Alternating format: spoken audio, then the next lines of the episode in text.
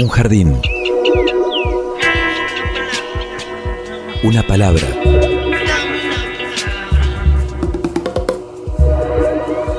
Un sitio donde poder crecer en la tierra. Donde nos alcance el sol. Y donde podamos reír. Una canción que hable de nosotros, de los sueños,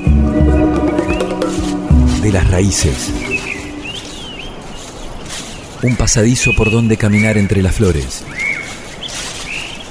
Una tarde.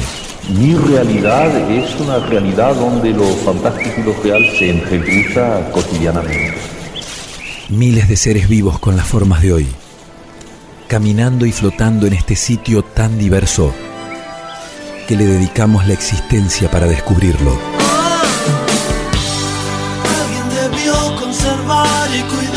Amor este jardín de gente. Jardín de Gente, el programa de la Facultad de Ciencias de la Educación de la Universidad Nacional de Entre Ríos. Jardín de Gente, comunicación para vivir.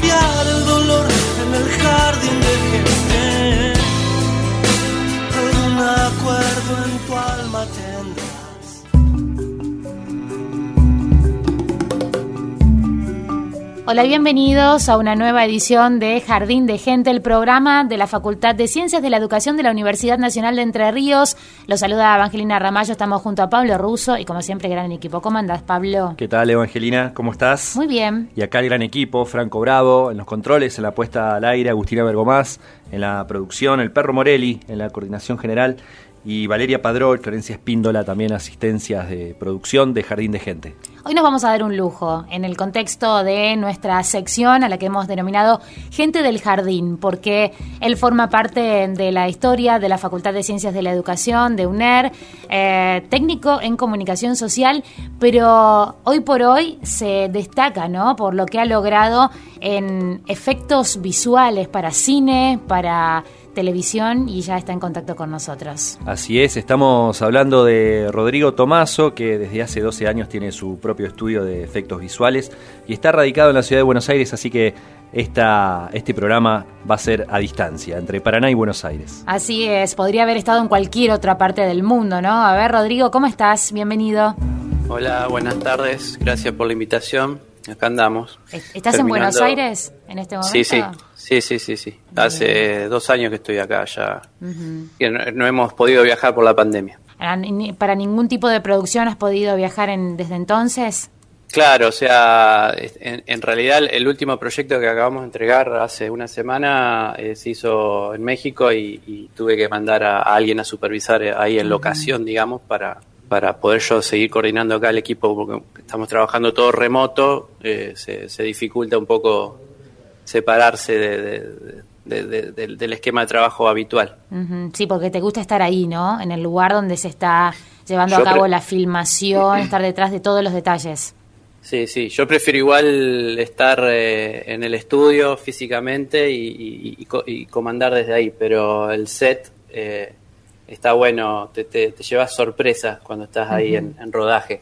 Este, pero, pero no es lo que ya, pasado los 40, no es lo que más quiero hacer, básicamente. Claro, es agotador estar en un set. Sí, sí, es muy, muy, horas. muy, estás al palo todo el día, 12, 14 horas todos los días. Rodrigo, eh, ¿cómo, ¿cómo está compuesta tu productora en estos momentos? ¿Cuánta Eh, gente trabaja? el- ¿Cómo, cómo se Eh, desempeña? El, estu- el estudio es un, es un estudio boutique, somos mi socio y yo, no tenemos gente fija, o sea, se contrata por proyectos. Este, eso fue lo que nos permitió so- sostenernos todo- todos estos años, básicamente, porque en cine no hay, no, no hay como una continuidad laboral. cons- O sea, por ejemplo, en el 2017 no, no tuvimos proyectos en todo el año, por ejemplo. Entonces, vamos saltando periodos, tratando de cada vez hacerlo más, ese, ese espacio que queda entre proyecto y proyecto, hacerlo eh, lo, lo menos distancioso posible. Pero, pero en, en este momento eh, somos prácticamente unas ocho personas más o menos trabajando en, en- en el equipo. Entre 10, ocho, diez. VFX ¿Es en inglés? ¿Se lo dice el, el nombre? Sí, VFX. Ahí sí, sí, está. sí. Hiciste bien en la, en la, en la aclaración de visuales y no especiales, porque siempre la gente suele Ajá. confundir A ver, especiales ¿cuál es la con diferencia visuales. entre especiales y visuales? No, espe- especiales es todo lo que se hace frente a cámara. Explosiones, este, make-up eh, y todo lo, lo visual, digamos, eh, sería todo lo que se genera en la, en la computadora, digamos, en postproducción. ¿Y los visuales? Eso. Esos. Postproducción. Claro, todo lo que se Claro. genera en, en postproducción. Sí, hoy podemos ver eh, escenografías completas que están realizadas, eh, bueno, vía, vía computadora, ¿no? Eh, Exacto. vemos la película, creemos que, que todo eso está, que transcurre realmente en ese lugar y en realidad lo hiciste vos, en, en muchos de los casos, ¿no? Claro, claro, claro. Hay, hay cada vez más, más cromos, ¿no? En, la- en las filmaciones. Cro- cromas, sí. Cromas. Eh, eso siempre hubo desde el inicio del cine, te diría. Eh, pero se tiende a, utilizar cada vez más. eh, bueno, ahora está muy de moda la, la- la producción virtual con pantallas LED, que es un poco un circo barra marketing, este, porque lo sponsoría una empresa de primer nivel en, que trabaja motores de, de- de videojuegos en tiempo real. Y, pero sí, eh, hubo como un boom en el, digamos, en, en el 2000, se empezó a usar desde episodio 1, 2 y 3 de, de Star Wars, se empezó a usar mucho eh, fondos completamente en cromas y, y- y reemplazar todo el, el contexto, solamente los actores parados en, en un estudio azul o verde. Debe ser más difícil para el actor esto, no sé. Seguramente Sí, están ya están sí. súper entrenados, ¿no? Pero no tener el contexto. Sí, eso, esa es una de las ventajas, creo que una de las pocas ventajas que tiene hacer el producción virtual con pantallas LED porque está, ellos ven lo que pasa en el entorno básicamente. Claro. A pesar de que el trabajo en efectos visuales fue ganando cada vez más terreno en el, en el cine, en la industria audiovisual, eh, suele ser un trabajo invisible en el sentido de que no son reconocidas las figuras que están detrás de, de estas creaciones, algo que entendemos que pudiste dar ese salto a partir del Oscar que logró El secreto de sus ojos. Eh, ¿Cómo se hace para, para visibilizar ese, ese trabajo? Eh, en realidad, eh, sí, o sea, una cosa es visibilizar el, el- trabajo para tener más trabajo y otra cosa es el rol. Eh, hay muchos roles detrás de, de- la, de la- escala piramidal de una producción y, y- y- no, no todos los roles se conocen, pero el supervisor de efectos sí tuvo un antes y un después, de- acá por lo menos en lo que es producción nacional, con el secreto. O sea, porque antes de eso no, no se le daba la, la importancia o no se lo ponía a la par de otras cabezas de equipo, como es el director de fotografía, el director de arte o el diseñador de producción.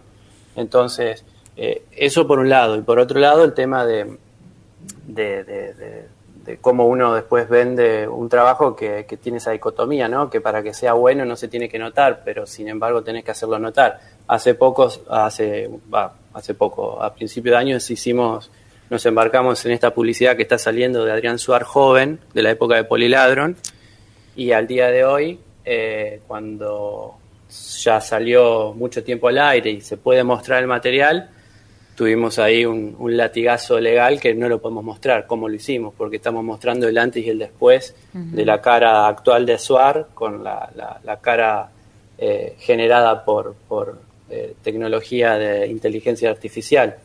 Eh, no inteligencia artificial, machine learning se llama. Claro. Este, que es el famoso deepfake que se usa mucho ahora para hacer chistes y cosas en, en las redes. Sí, pero realmente podés crear nuevas personas, básicamente, ¿no? Con, con esa herramienta. Sí, va, a llegar a ese nivel. Hoy, hoy día, por ejemplo, en este caso, que, que fue la primera vez que se implementa esa tecnología para un uso que no se había aplicado antes, que es justamente hacer una- un rejuvenecimiento facial, eh, dependés del material fuente, digamos, de dónde, cómo, cómo, cómo, cómo le das a la computadora las herramientas para que entienda eh, eh, cómo es la cara de esa persona hoy en, la- en su juventud, digamos.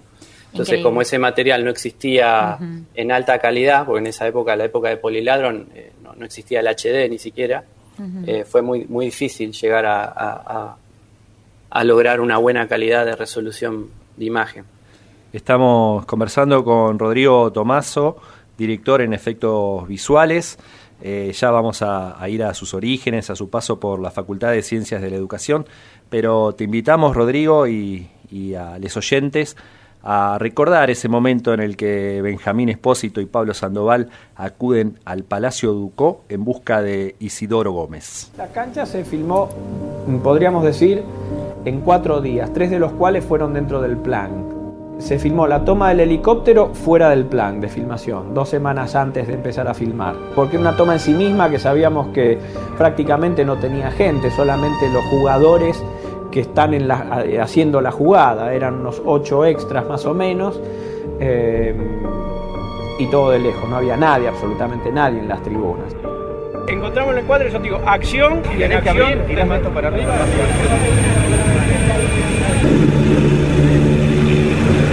sabíamos si la cámara red iba a, bancarse la vibración del helicóptero.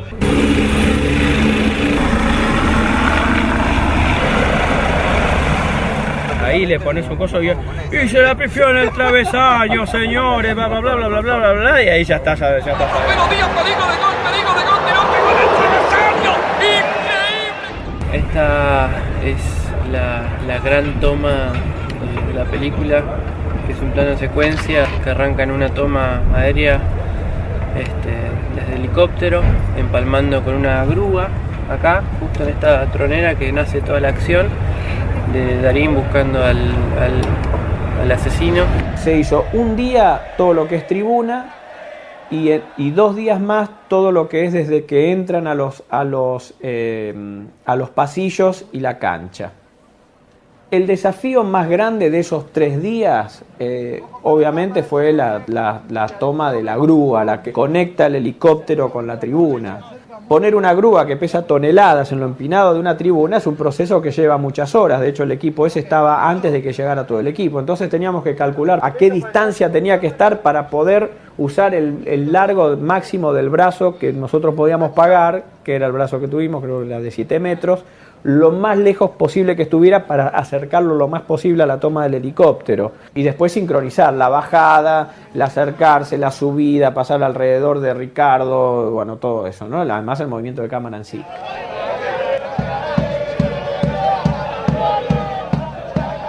Ahí no podés estar a esta distancia y mantener y ahora y cuando vas con el coso ir para adelante un cachito. Sí.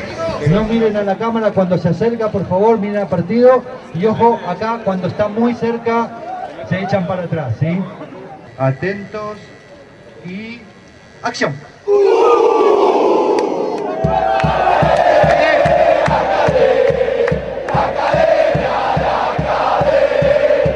Corte.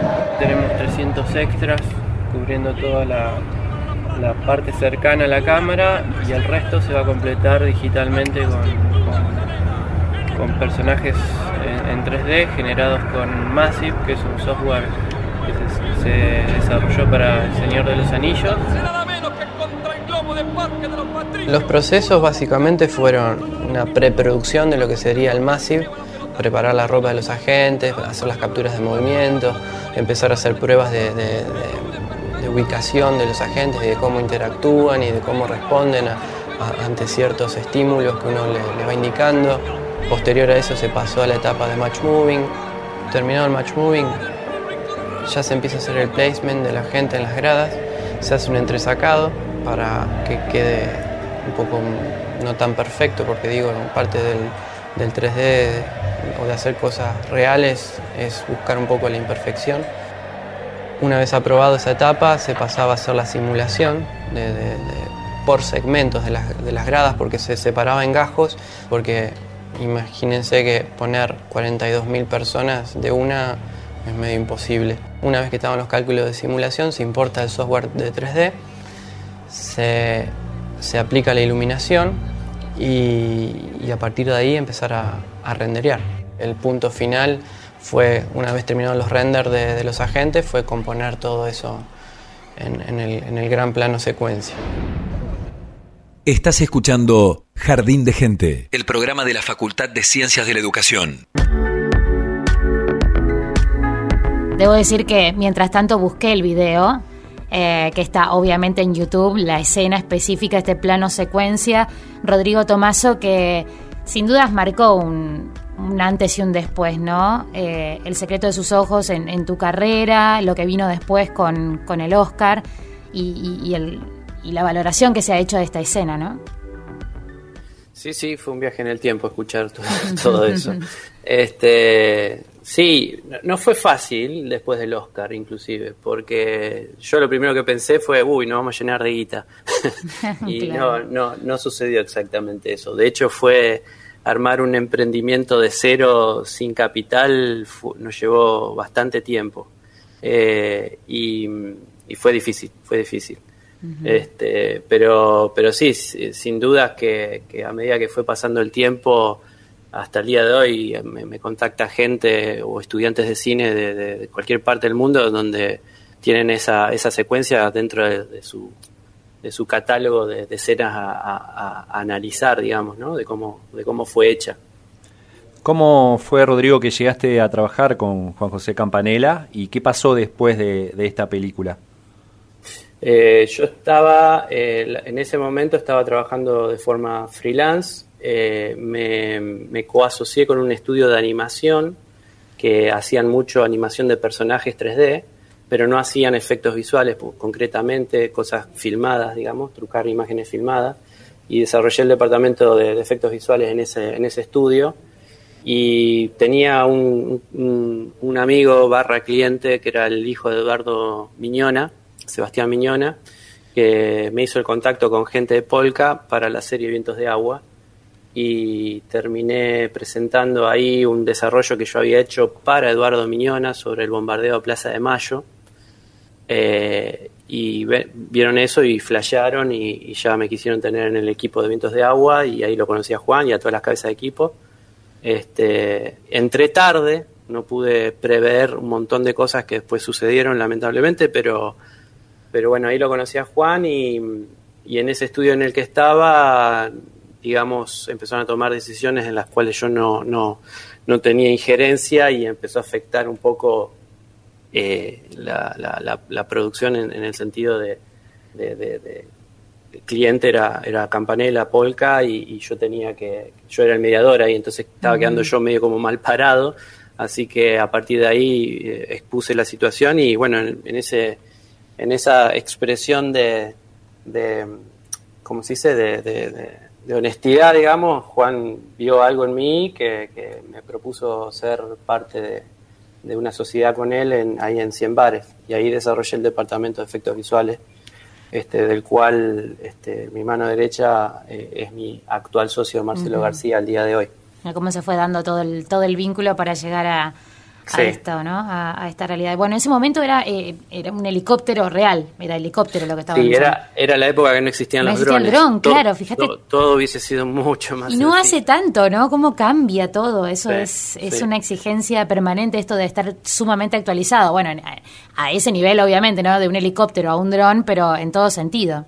Sí, sí, de hecho, bueno, hay, hay más cuestiones técnicas que no, no, creo que, que, que sea este, interesante hablarlas, pero así había otros muchos más desafíos que, que implicaba porque se estaba usando una cámara experimental, que, todos los meses iban actualizando, este, se iban actualizando componentes del software de la cámara, entonces eso hacía también que, que cambiemos los métodos de, trabajo y fue, fue, fue, fue duro, fue duro. Rodrigo, otro mojón en, en, esta, en este recorrido, en esta carrera, fue Manos de Piedra, ¿no? del año 2016. Bueno, ese, ese yo te podría decir que, que para, para, nosotros fue el quiebre realmente, más allá de que el secreto obviamente plantó bases en, en, otros aspectos, pero eh, en la historia de lo que es el estudio, Manos de Piedra fue, fue una gran apuesta y fue, fue, para mí fue un éxito por todos lados, porque no, no solo llegamos a Hollywood, por decirlo de alguna manera, este, laburar con De Niro, este, eh, encarar una producción a un nivel de producción que nunca, que nunca se había hecho acá, por lo menos en Argentina, en una sola casa de efectos visuales, o sea, en un estudio chico como somos nosotros, bueno, no es que somos un estudio enorme, y eso nos permitió eh, despegar bastante y, de estar en un, en un monoambiente pasar a tener una oficina con, con 15 puestos de, trabajo y, y equipamiento, etcétera, etcétera. Claro, ahí marcó el crecimiento, ¿no? Eh, de, de la agencia. Sí, y sobre todo la- el, el poder haber de- eh, podido demostrar, digamos, el- el- el- la capacidad de producción que, que- que podemos dar, porque hasta ese momento eh, fue un, un- un- una- un gran tratar de convencer a- al cliente de que, de que podíamos hacerlo, ¿no? ¿Y cómo fue trabajar con Robert De Niro? ¿Cómo fue ese vínculo? Y fue uno cuando está ahí en el momento, no, como que nunca cae, hasta el día de hoy te- uno no, no termina de caer, y más cuando te dicen, qué sé yo, cuando filmamos en Nueva York, gente de, de- de ahí, yankees, digamos, que te dicen, no, no entiendo cómo ustedes pueden estar a menos de 25 metros de, de él, este, porque ellos, por, por sindicato y un montón de cuestiones o reglamentos, digo, no, pueden acercarse ta- ta- tan cerca de, de las estrellas. Y yo lo tenía, qué sé yo, a 5 metros, mandando mensajitos a sus familiares entre toma y toma.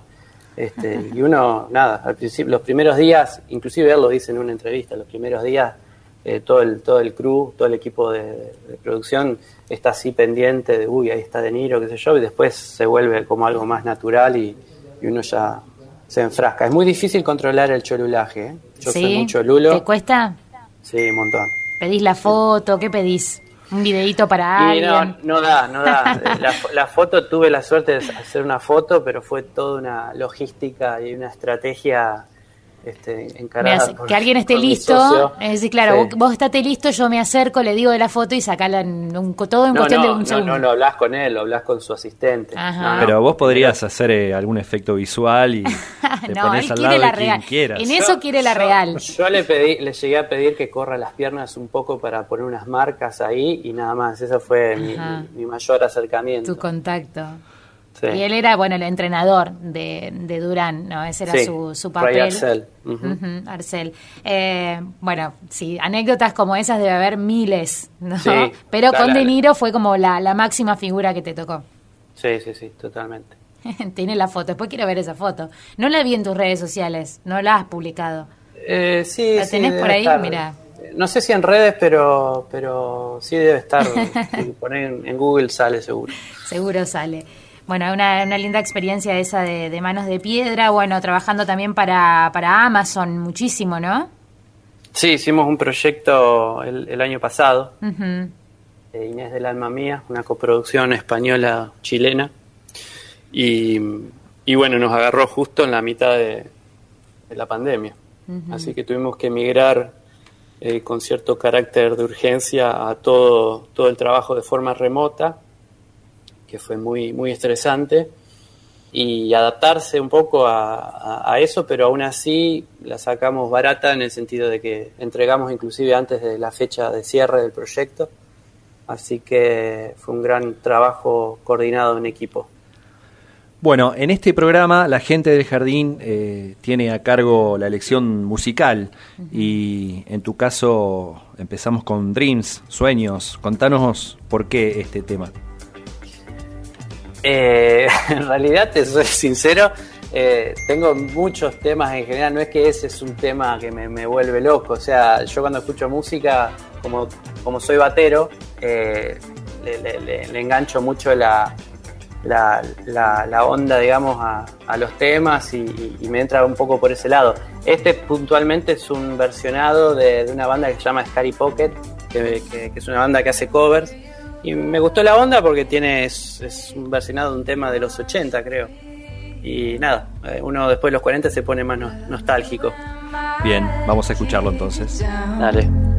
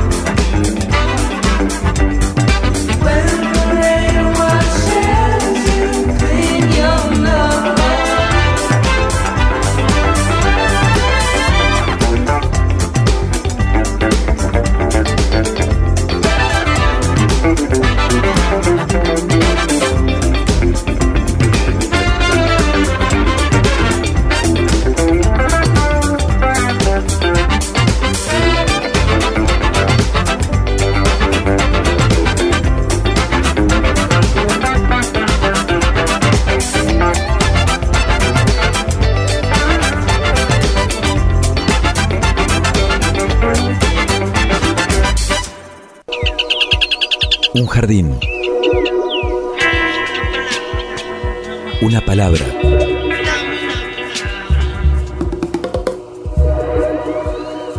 Jardín de gente.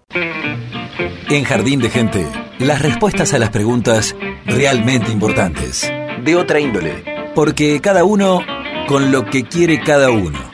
Hoy, Soy Rolo Martinelli y acá voy con las preguntas de otra índole que me mataron. Cortito, va directo. ¿qué hay después de la muerte? ¿Qué hay después de la muerte? Nada. En invierno, ¿te bañás todos los días? Día por medio.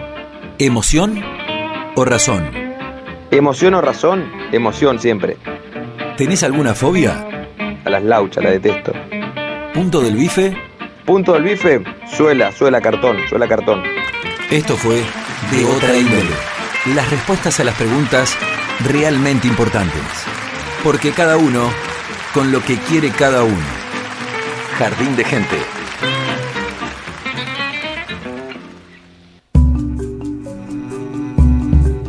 Agradecimiento a Rolo Martinelli por sumarse a otra índole. Y bueno, está Rodrigo Tomaso en comunicación con nosotros y va a tener que pasar por esta sección, claramente. Le toca. le Rodrigo, toca.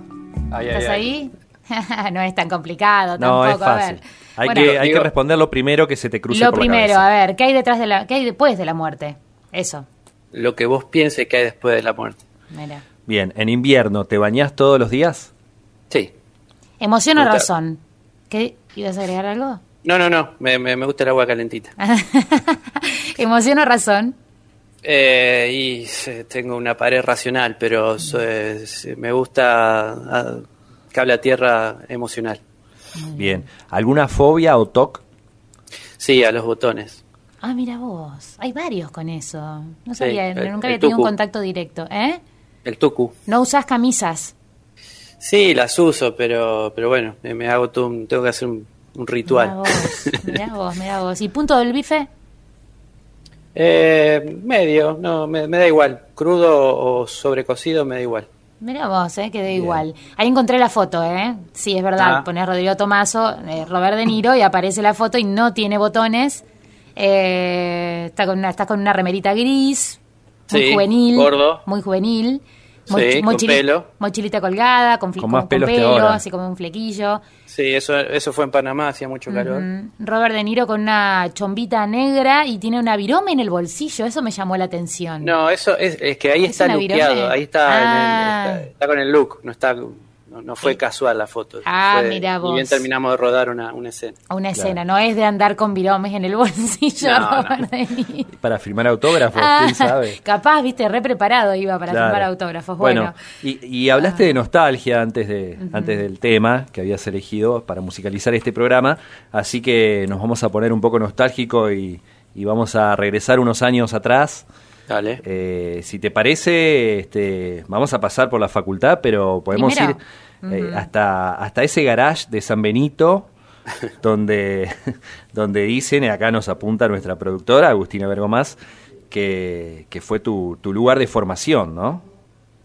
Sí, sí, mi, mi habitación que daba, tenía una, una puerta que daba al, al garage, tenía acceso independiente y por ahí alguna que otra vez entró algún cliente de, de- de- de publicidad de allá de, Paraná. Ajá, se iban hasta San Benito, o sea, Sí. ese cliente que se fue hasta San Benito y encontró tu, tu primera oficina de, de efectos visuales, digamos, ahí en un garage. Claro, con, con la cama, con la cama sin tender al lado. mira claro. vos, eh. ahí es donde diseñaste tu profesión, que ese es una, uno de los conceptos que has dado, ¿no? Que, Sí. que, que vos diseñaste tu profesión. Venías acá a la Facu, que ahora vamos a hablar de eso, pero ya estabas enfocado en lo que, en lo que vos querías.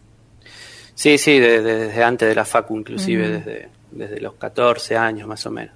¿Qué es lo que te despertó el, el interés y la pasión?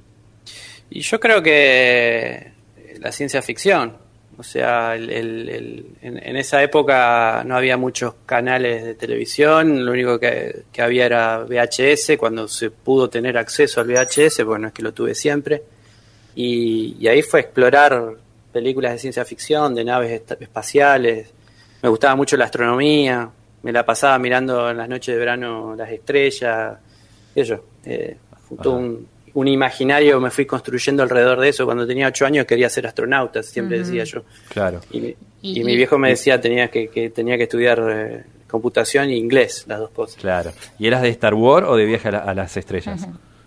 Eh, creo que más de viaje a las estrellas, pero aún así te digo que, que, que no, no, no he, no he llegado a tener un fanatismo. Me, me- me- me genera más fanatismo eh, películas eh, fuera de franquicias que, que- que esas conocidas. Claro. ¿Qué, qué Por mirada? ejemplo- Ajá, sí, por ejemplo, el último, el último Guerrero Espacial, por ejemplo, una película que me la acuerdo patente. ¿Y qué mirada sentís que tenían tus amigos, este, la gente de tu edad, eh, respecto de vos en ese momento? Hoy. Que era un boludo. ¿Sentís que eso era, esa era la mirada? Y un poco ¿Te sí, la hacían sí, sentir? obvio. ¿Lo sentías? ¿Te importaba? ¿No te importaba? ¿Cómo, cómo manejabas eso? Eh, no le daba bola, la verdad. Me gustaba tanto que no le daba bola. Pero, pero sí, qué sé yo, este, los fines de semana salía, o sea, no, no me quedaba encerrado. Claro. Este, y depende en qué periodo también, ¿no? Porque eh, no, no- no es lo mismo pre-internet que post-internet. Claro.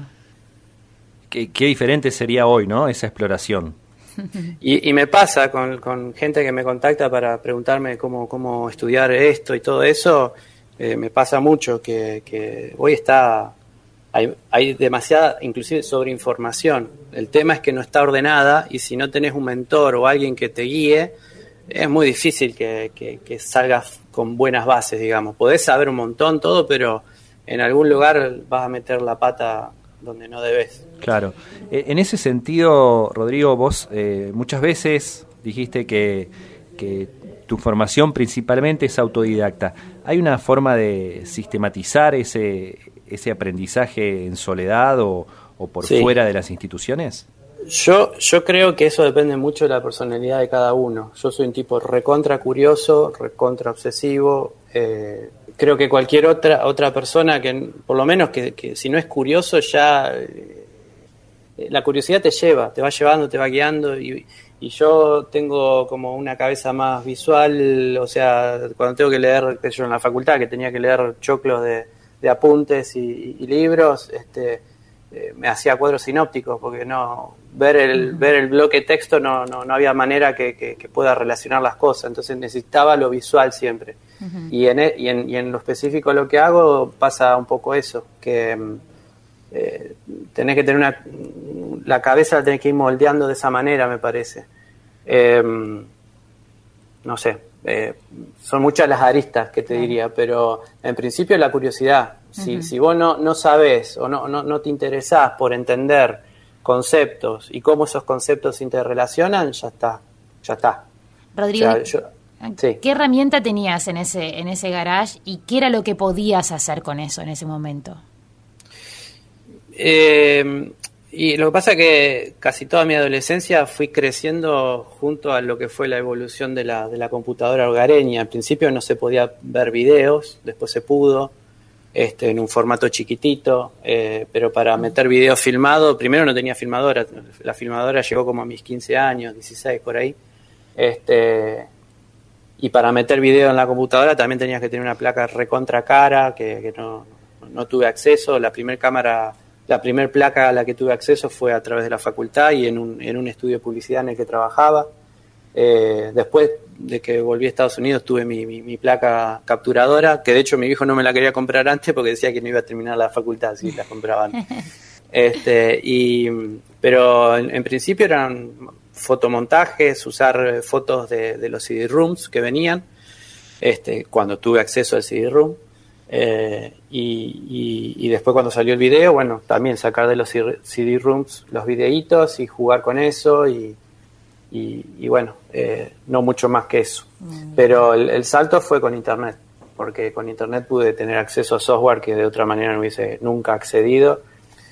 Este, y, y bueno, y así fui conociendo, digamos, las, las herramientas que había disponibles y entendiendo para qué eran inclusive, porque hoy por hoy, eh, va, en ese momento After Effects, que hoy todo el mundo lo menciona como algo para hacer trucas de imágenes, yo en ese momento no sabía qué era y hacía exactamente lo que se hace en el After Effects con el Premiere, que era un editor de video que no era para hacer eso, pero yo me la rebuscaba haci- haciéndole un uso similar al After Effects, obviamente que limitado, ¿no? Rodrigo, y en esa búsqueda eh, ¿qué es lo que te decidió a estudiar licenciatura en comunicación social? Y ahí yo eh, tuve, a lo- cuando cumplí 15, mi, mi viejo ya me empezó a preguntar qué iba a estudiar. Ya, o sea, el trauma empezó desde antes. Y, y todos esos años estuve viendo a ver qué quería. Me gustaba mucho el diseño gráfico, eh, porque no, no sabía eh, de qué otra forma llegar a hacer eh, cosas en la computadora visualmente. Lo, lo- lo- lo pri- lo primero que había era eso, diseño gráfico. Pero también me gustaba mucho la publicidad, porque era lo que más me conectaba con la magia del cine, del cine publicitario de los 90, fue como eh, la época de oro de acá. Y, bueno, ahí se, se gestaron muchas de las grandes empresas que, no sé si algunas ya creo que no existen, pero eh, fueron como grandes monstruos de la postproducción donde tenían equipamiento de cientos de miles de dólares y al cual uno no tiene acceso a no ser que haga una pasantía o, o que estudie, digamos, eh, en una institución que tenga esos mismos equipos. Eh, y, y bueno, me gustaba, bueno, como te decía, publicidad y diseño gráfico. Y en- viendo los, los programas de estudio de publicidad y diseño gráfico, eh, me encontré con que comunicación social en Paraná, porque todos los, los otros no eran en Paraná, eran en Santa Fe, eh, tenía casi las mismas ma- materias. Entonces dije, bueno, me, me meto en comunicación, voy a, aprender básicamente lo mismo, tengo casi las mismas materias y le evito tener que, yo me evito tener que viajar a Santa Fe para ocupar más tiempo, para obtener más tiempo para estudiar y, también si, si- si hubiese existido la posibilidad de, de vivir en Santa Fe, no, no, no quería generarle ese gasto a mis viejos. Claro. Y te encontraste con esta carrera que seguramente te habrá dado sus herramientas, otras que sentías que no, no era lo que vos estabas buscando.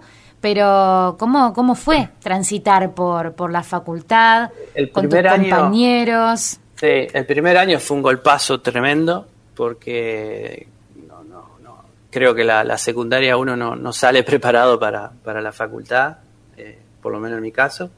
Este, pero también fue un, fue un, ¿cómo se dice? Una sorpresa porque, por ejemplo, yo en la secundaria, toda, todo tipo de materias que tenían que ver con filosofía, psicología, todo ese tipo de cuestiones más de, de, de- uso cerebral, este, no, no, no, no me, no me gustaba, no, sentía que no, no, no era para mí, y sin embargo en la facultad fue, fueron las materias que mejor nota tuve, este, y, y me demostré que, que- que sí, que podía, que, que faltaba ahí acomodar un poco el- la forma de procesar la información y, y, y nada, este, me, me- me sorprendí a mí mismo en ese sentido, digamos. Hay una anécdota, Rodrigo, que circula por ahí. que En los dice pasillos, que- sigue claro, circulando en los pasillos de la facultad. En los pasillos. Que, Ay, que- Agustina. Ella la hace circular. claro. Se encarga de mantener viva esa, esa, esa llama. Eh, y bueno, justamente hablando de llama, que dicen que les pusiste unos efectos de, de fuego atrás a Lambrusquini y Amanda Mayor en unas entrevistas que terminaron bajando la nota del final del, de la Taller, imagen de taller 2. Sí, hay, algo de verdad y algo de, de- de exageración. Eh, las llamas no estaban aplicadas sobre personas. Ajá, estaban detrás, De ¿no? Claro, había como un No, no, detrás. estaban aplicadas sobre, sobre titulares, sobre ah, sobre títulos títulos. y, y sobre imágenes. Este, y, pero lo cierto sí es que nos bajaron la nota por exceso de, de uso de, Claro, de nadie dijo tecnología. eso está mal, sino, eh, claro, era una diferencia grande también respecto de tus compañeros, imagino. No estaba dentro de la consigna. Eh, sí, no, no, no, no, eso fue como un, un- un agregado extra. Un agregado tuyo, no, fue genial. O sea que, y, y- y pudiste hablar alguna vez este, con, con ese profesor? Entiendo que ha, ha fallecido, pero no sé si él alcanzó a conocer parte de tu carrera, si tuviste alguna oportunidad de cruzarlo cuando ya, eh, bueno, esto de, de- de los efectos visuales formaba parte de tu vida. Eh, no, no, No. la verdad que no, no me he cruzado con ninguno de los profes. ¿Ninguno de los profes? Con el, con el único que una vez nos mandamos mail, eh, con Raúl, Ra- Raúl Beluquia, que era mi profesor de, de gráfica. Ajá. Este, que, que nada, también, o sea, a ver, eh, de, de profesores así me llevo, me llevo la- el, el- el recuerdo de, bueno, de- en el caso de Beluquia, este, siempre, siempre bochándome todo lo que hacía para bajarme un cambio y, y- y hacer algo mejor todavía. Claro. Los O sea, que te yo- ponen la vara alta para, para, Sí, para que crezcas, Sí, ¿no? sí, sí. Este, de hecho, mi competencia era la Panchi, que Ah, ahora mirá. es secretaria de Cultura de. Francisca de Este, Y yo quería ganarle a Panchi, sí. Este, y, y bueno, y Humberto también, que, que me, me bochó en un par de, de- de parciales este, sorpresa que hubo. En, Humberto Ríos. de Humberto Ríos. Sí. Un gran cineasta boliviano-argentino también que formó parte del centro de producciones de la Facultad Sí, de sí. Ciencias de la Educación. Así que te docente. bochaba, te bochaba para que... Una vez, una vez, una vez. Una vez. Sí, de ahí, de ahí me quedó grabado el concepto de unidad. Mirá vos, porque, a ver, ¿por qué? ¿Cómo es? Se está riendo Agustín acá. no, no me hagan, no me hagan hablar de teoría, pero era, era esto de la cuestión de la unidad en la, en la, en la narrativa y bueno, Ah, en todo, ¿no? En el todo de, hizo- de lo que uno genera. A- adap- a- ya incorporaste ahí de lleno, de lleno ese, ese proyecto. Sí, sí. ¿Y, y la batería en qué momento de tu vida aparece, la música? A los 10 años, este, mm, tenía un, un conocido que tenía una bandita eh, con los hermanos y, y fueron a tocar a un cumpleaños mío y, y lo primero que quise es sentarme en la batería y pegarle a la batería y bueno, y, y ahí, y ahí le hinché bastante las bolas a mi viejo para, para estudiar batería y ahí empecé. ¿Y tenías una batería en el garage también? No, eh, la batería, en principio tuve una que me la hizo mi viejo y mi abuelo, una fabricada. Este, no, la tenía en el living de casa. Y, y mucho después, tipo 10, 15, 16 años, sí, tuve, tuve mi primer batería de verdad. Eh, que, que aguante tu, tu papá, tu abuelo en decir, en hacer la batería. Más allá Sí, de que sí. generalmente la batería es como que molesta al, al, al resto, al que no le gusta. Y dejarla en el living, además. Ah. Y en el Sí. living, qué aguante tuvo tu familia, ¿no? Te han hecho el aguante mucho. Saludos a mi vecina Roxana, que Ay, siempre me puteaba. Roxana, pobre Roxana. ¿En qué parte de San Benito vivías? Eh, la, la avenida, Sí. ¿En qué parte? Eh, ahí eh, del club del club de San Benito tres cuadras sobre San Martín Avenida San Martín Ajá. Porque ahora creció muchísimo. No sé si, sí si has vuelto. sí cada tanto me doy una vuelta. ¿Sigue la casa familiar? Eh, ¿Sigue siendo la misma? sí sí sí pintada que- de, de un color muy feo pero sí Pero ahí está el garage, ese garage que, que, bueno, que ahora forma parte de, de la historia de tu carrera, ¿no? Eh, ¿Y pudiste continuar? Eh, ¿Cada tanto tocas? Eh, desde que me vine acá a Buenos Aires eh, como que ya no toqué más con bandas Eh, toqué un par de veces en así en jams que se hacen en bares este, que vas te anotás y subís al escenario cuando te toca el turno y, y, y zapás con, con músicos pero no, no, no, no he tocado. Tengo una batería electrónica eh, que toco con auriculares para no molestar. Ah, mira vos. Y, pero no, ya perdí el toque de los 20, no lo tengo ni a palo. A los 20 fue cuando cruzaste el charco y formaste parte de, de un ensamble en Santa Fe. Sí, sí, sí, A esa 19, edad. 20 años por ahí, sí. ¿Ese fue tu mejor momento musical, sentís? Sí, sí, fue como, como, sí, sí, porque digo, para no, para no tomármelo profesional y ser un hobby, haber eh, sido invitado a tocar por Pedro Casís, que, que era el yerno de mi maestra de primer grado que vivía cruzando mi casa. Él me escuchaba todos los domingos cuando iba a comer a la, a la casa de la, de la suegra, me escuchaba tocar. Pues se escucha todo alrededor del, del barrio.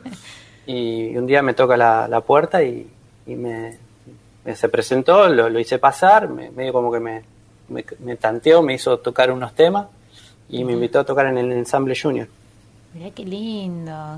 ¿Viste cómo servía tocar en el barrio, no? Muy, muy, lindo, muy lindos recuerdos tengo de esa época de, Santa Fe, del ensamble, porque después de ahí, nada, eh, fui haciéndome amigo de, de- de otros músicos que me invitaron a tocar en, y tuvimos un par de formaciones posteriores al ensamble.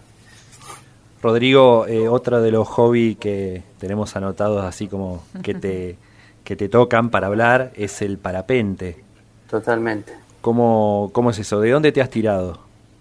Eh, siempre despegando del piso, Ajá. eh, por, Sí. por torno. Sí. Eh, y una sola vez, eh, va, una sola no, un par de veces en Chile, en un cerro de Chile y después mayormente en la costa. ¿Qué es lo que Este. sentís cuando estás ahí en el aire? Yo tuve un periodo de que, de que me vine acá a Buenos Aires, eh, fui abandonando, digamos, la actividad. Yo volaba todos los fines de semana casi y, después dejé y, cada vez que iba a Paraná me daba medio como un poco de pereza ocupar el poco tiempo que tenía, que quería visitar amigos y familia, irme a pasar toda una tarde al, club a volar.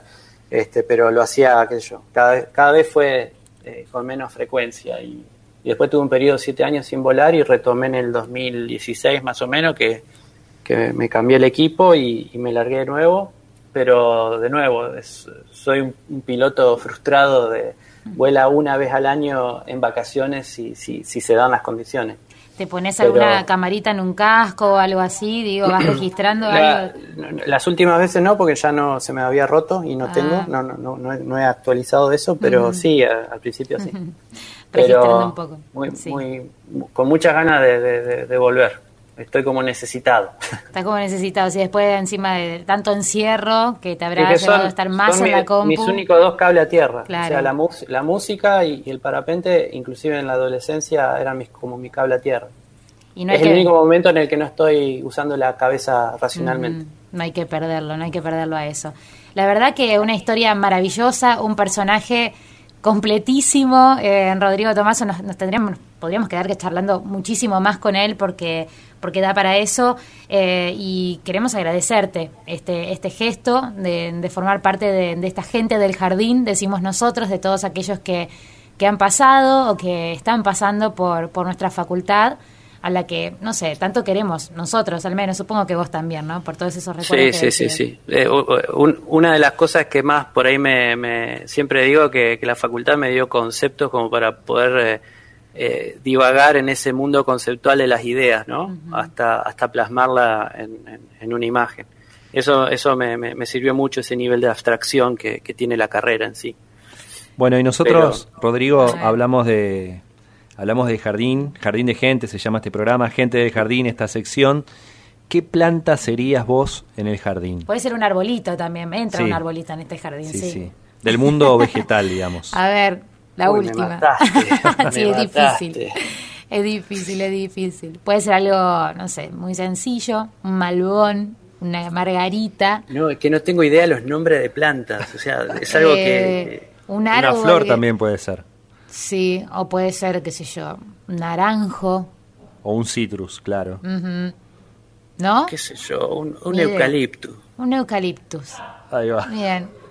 Se ríe, de- la verdad que de, despertaste- No, no es una planta, es un árbol, pero no sé. No No, importa, no sé, yo dije que Vale, podía vale. ser arborito. Sí, podía ser, podía ser, ahí está. es un Entonces, jardín frondoso. Tiene. Me- me tengo que preguntar por qué. eucaliptus. ¿Por Claro, qué? sí, sí. Tenés un por qué, no me animé a preguntar por qué, como Ah. ¿Por qué? No, qué sé yo, es, es, eh, los eucaliptos son los, los árboles que uno normalmente ve en- en- al costado de las rutas y, y fue una de las cosas que, que siempre miraba en los viajes Es eh, relacionado con el concepto de paralaje. Claro. Este, que la, la- la- la distancia a- a- a- al punto de observación de cómo se mueve más rápido o más lento este, en- en ese paisaje y eso se traslada mucho al, al mundo del 3D. Excelente. Mirá qué definición para elegir el eucalipto. Tremendo. Ya con y, esto por me la, parece que y no hay- por la y por la fortaleza y por Claro, es un árbol muy fuerte, sí. Sí. Y porque aparte cuando uno está medio resfriado, hace bien Hace calentar unas hojitas, ¿no? Ponerse un sí. repasador arriba Uy, y se lo respirar. habremos hecho. Eso lo habremos hecho, totalmente. Rodrigo Tomaso, un placer enorme. Muchas Muchísimas gracias, gracias. Muchas gracias. El tema de cierre Sí, también lo, lo eligiste vos. Contanos. Uy, a ver A cuál es. ver, ¿cuál, cuál de todos? Eligió Porque le mandé como cinco. A ver, ¿este? ¿Cuál es? Ah, Tame Impala. Ujú. Tame Impala la banda. Es medio modernito. ¿no? Así, para irnos más arriba, bailando. Vamos con esto que es medio modernito. Gracias, Tomaso. Un abrazo. Dale, gracias. Un abrazo, Rodrigo. gracias. Chao, chao.